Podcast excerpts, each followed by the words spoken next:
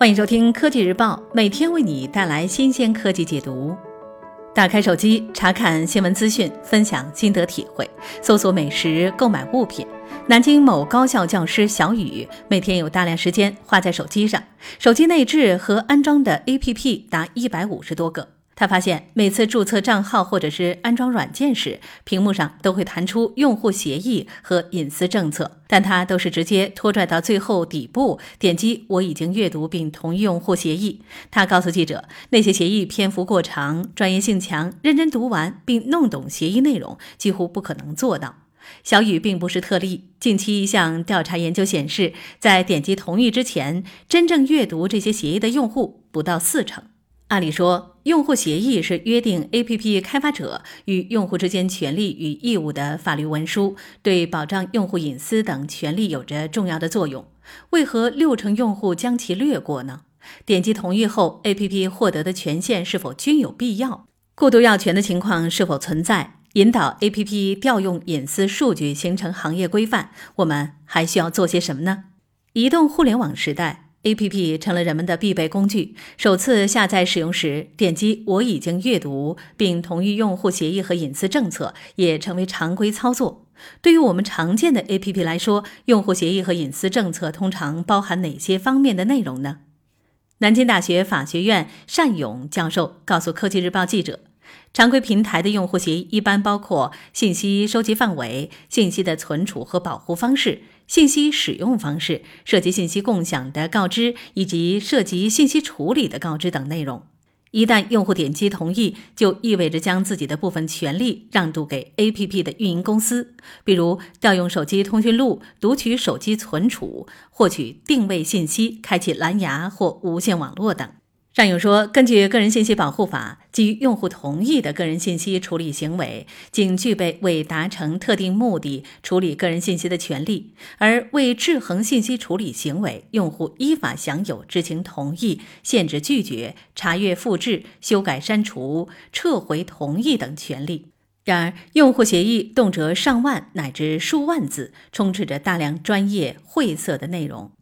据统计，五款下载量过亿的手机 APP，平均每款需要用户阅读并同意的协议内容约有二点五万字。从司法的角度来看，协议越详尽，双方权利责任就越明晰，因为这是充分告知，能够最大程度的避免事后纠纷。但是从实际使用的角度来看，动辄上万字的协议，恰恰会阻碍消费者的知情权，因为大多数用户没有耐心，也没有专业知识看完并读懂协议。在这样的情况下，勾选同意，也就让用户弄不清楚自己让渡了哪些权利。APP 获取哪些信息需要我同意，我有什么权利，要承担什么责任，完全可以列出一个清单来。小雨希望用户协议最好能够长话短说，将与用户关系密切的重要部分放到前面突出显示。您的好友也在使用某 APP，他与你有三位共同好友，匹配您的通讯录有助于更快的找到好友。这样的提示对于很多手机使用者来说并不陌生。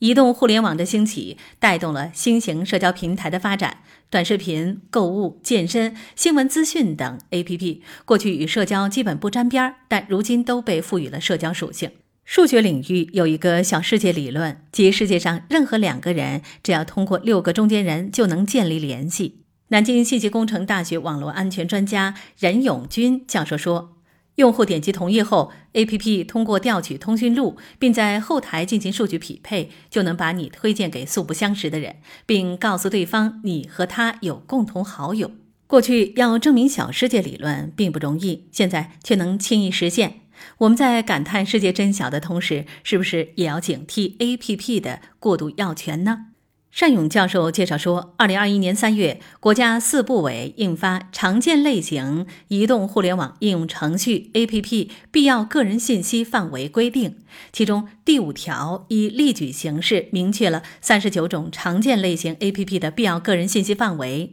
而通讯录权限并不属于必要范围。二零二一年十二月，国家计算机网络应急技术处理协调中心、中国网络空间安全协会发布的。A P P 违法违规收集使用个人信息监测分析报告称，当前，如微信、五十一 Job 等头部应用最新版本启动均不索要存储设备等无关权限。但中小应用的过度要权问题仍十分严重。经二零二一年九月到十二月监测显示，在华为、小米、腾讯应用宝等主流应用商店的新上架应用中，平均每月有近一千款存在此问题的应用上架。部分 APP 出于精准用户画像、推广营销等商业目的，想方设法在超出实现功能的必要范围收集更多个人信息。比如，某应用的电话拦截功能索要了短信、存储、通讯录等七项敏感权限；某运动健身类应用在用户使用观看视频等无关功能时，每分钟获取位置信息近百次；某应用除了在共享位置时收集位置信息，还在扫码支付等不相关功能中收集位置信息，以用于用户消费行为画像分析。还有很多 A P P，尽管不再强制收集信息，仍在首次启动时就弹窗索要多个无关权限。A P P 获取这些权限后，看似帮助用户拓展了朋友圈和生活圈，但用户的隐私信息也在无形中被暴露。A P P 索要这些权限的根本原因，还是企业想要扩大市场或者进行推广，最终是为了获利。任永军认为。二零二一年，国家网信办针对七类超范围收集行为进行重点整治，包括超范围收集用户通讯录、精确地理位置、短信、通话记录等在内的一大批违法违规问题得到治理。近日，国家计算机病毒应急处理中心通过互联网监测发现，十七款移动 APP 存在隐私不合规行为，涉嫌超范围采集个人隐私信息。类似这样的通报并不鲜见，仅在2021年，国家网信办就对存在严重违法违规问题的351款 APP 进行了公开通报，责令限期整改。但是，A P P 敏感数据收集问题仍旧突出。国家网信办监测发现，百分之六十点七的应用收集了安卓 I D 等设备唯一标志信息，百分之五十五点四的应用收集了应用列表信息，百分之十三点七的应用收集了剪切板信息，而这类信息可用于人物画像、个性化推送等业务。个人信息是重要的数据资产。一些 A P P，尤其是公用事业类的应用，拥有庞大的用户群。不法分子和网络黑客早就盯上了这些敏感信息，并形成了黑色产业链。一旦 A P P 获取的个人信息被售卖，将在多个层面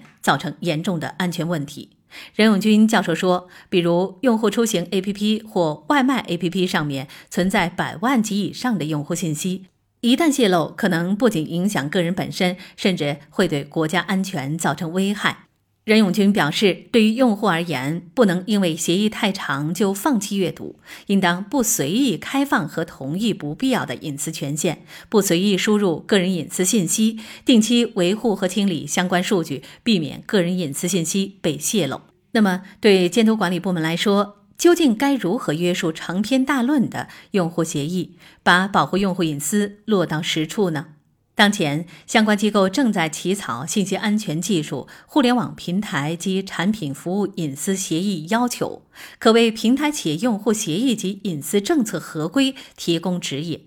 相较于制定相关行业规范，如何将规范落到实处，是更值得关注的问题。单勇教授认为，A P P 违规收集用户信息行为无法根治的原因主要在于三点：一是行业主管部门的治理资源有限，仅依靠行业监管较难规范所有 A P P 的信息收集行为；二是部分中小企业存在侥幸心理。试图通过违规行为获取更高经济利益。三是《个人信息保护法》等相关法律虽赋予了用户数据权利，但实践中用户权利的实现方式并不明晰，用户在权利受侵害时难以有效维权。行业主管部门应持续开展违法违规收集使用个人信息专项治理，充分发挥头部平台的看门人作用。尤其尽责履行对应用市场内 APP 及平台内小程序的监管义务，规范相关 APP 小程序的个人信息收集行为。尚勇还建议，对于个人信息保护投诉举报渠道和透明度报告机制，应予以完善，维护用户对行业治理的知情权和监督权。好了，本期就聊到这儿。想了解更多国内外前沿科技动态，请立即订阅本节目。我们下期见。